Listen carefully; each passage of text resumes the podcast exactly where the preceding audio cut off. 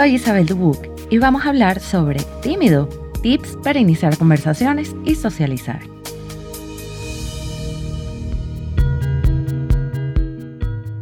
¿Te cuesta integrarte a grupos?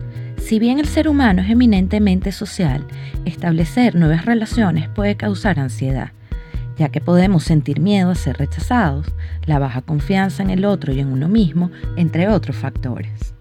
La comunicación y el proceso de socialización pueden entrenarse y reaprenderse para obtener resultados satisfactorios independientemente de tu tipo de personalidad.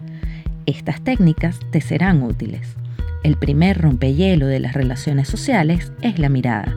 Coincidir con los ojos de otro merece una sonrisa, así que no temas, eso sí, sin exagerar. Deslízate delicadamente en una conversación. Si te llama la atención la energía de algún grupo, puedes hacer uso del lenguaje no verbal para involucrarte. Ríe, frunce el ceño, niega o asiente con la cabeza según sea el caso y puedes incluso aventurarte con una frase corta como qué gracioso o algo que te una aún más a la conversación. Concéntrate en tu interlocutor.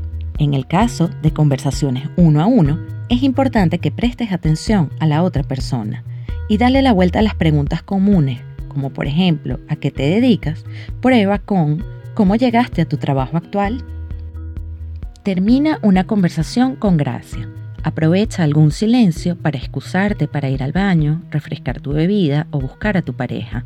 Antes de irte, siempre di gracias por esta agradable conversación. También debes evitar temas delicados. De no poder, trata de escabullirte. Di, veo que te apasiona ese tema. ¿De qué manera influye eso en tu vida? es una manera inteligente de redirigir la atención hacia la persona, sus vivencias, sus gustos y disgustos.